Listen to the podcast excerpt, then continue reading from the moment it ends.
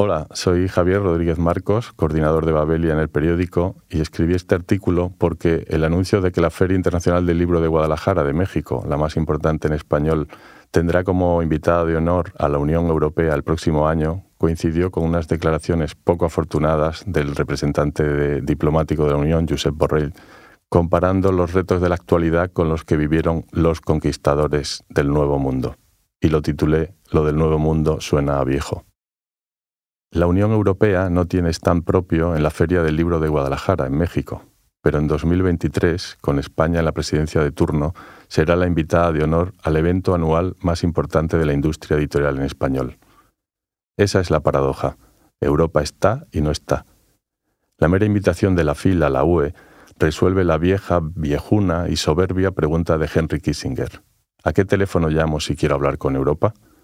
Eso sí, es la primera ocasión en que la Unión participa como tal en un evento de esas características.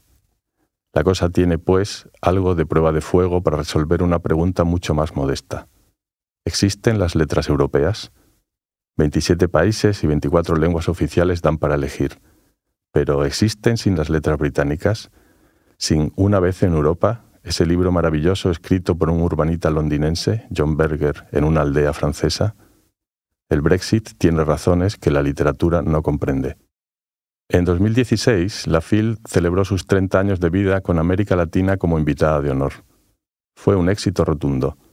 La cultura de un continente mucho mayor, pero con menos países, brilló durante nueve días y apenas se discutió sobre qué significa ser latinoamericano.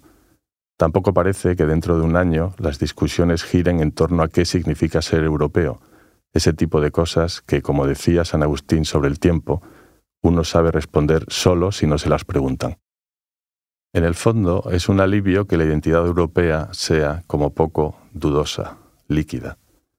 Una de las grandes ventajas de la Unión es su falta general de atributos. Lo que se pierde en vínculos, con permiso del programa Erasmus, se ahorra en disgustos y en discursos. Los problemas de Europa rara vez son románticos, o sea, imaginarios, en el fondo, se parece menos a una familia, a un país o va de retro a una nación que a una comunidad de vecinos. Sin dejar de saludar en la escalera y de mantenerla limpia, de alegrarse con la alegría de los del quinto o de regarles las plantas, cada uno paga en función del tamaño de su casa. Las grandes preocupaciones suelen ser utilitarias, que se respeten los espacios comunes y el espacio y el descanso ajenos las decisiones se toman en reuniones del subgénero cómico, la presidencia rotatoria y a la hora de decidir una derrama cuenta poco la religión o la ideología.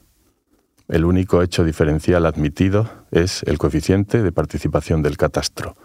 Nada épico, pues. La Unión Europea no tiene sangre en las venas porque nació contra el derramamiento de sangre, esa vieja especialidad europea, dentro y fuera de sus fronteras. De ahí que en la FIL cayera como un jarro de agua la chirriante comparación que el jefe de la diplomacia comunitaria, Josep Borrell, hizo hace poco entre el talante necesario para enfrentarse a los retos actuales y la invención de un nuevo mundo, como hicieron, dijo, los conquistadores. Tal vez no haga falta una literatura europea, pero estaría bien redactar un libro de estilo.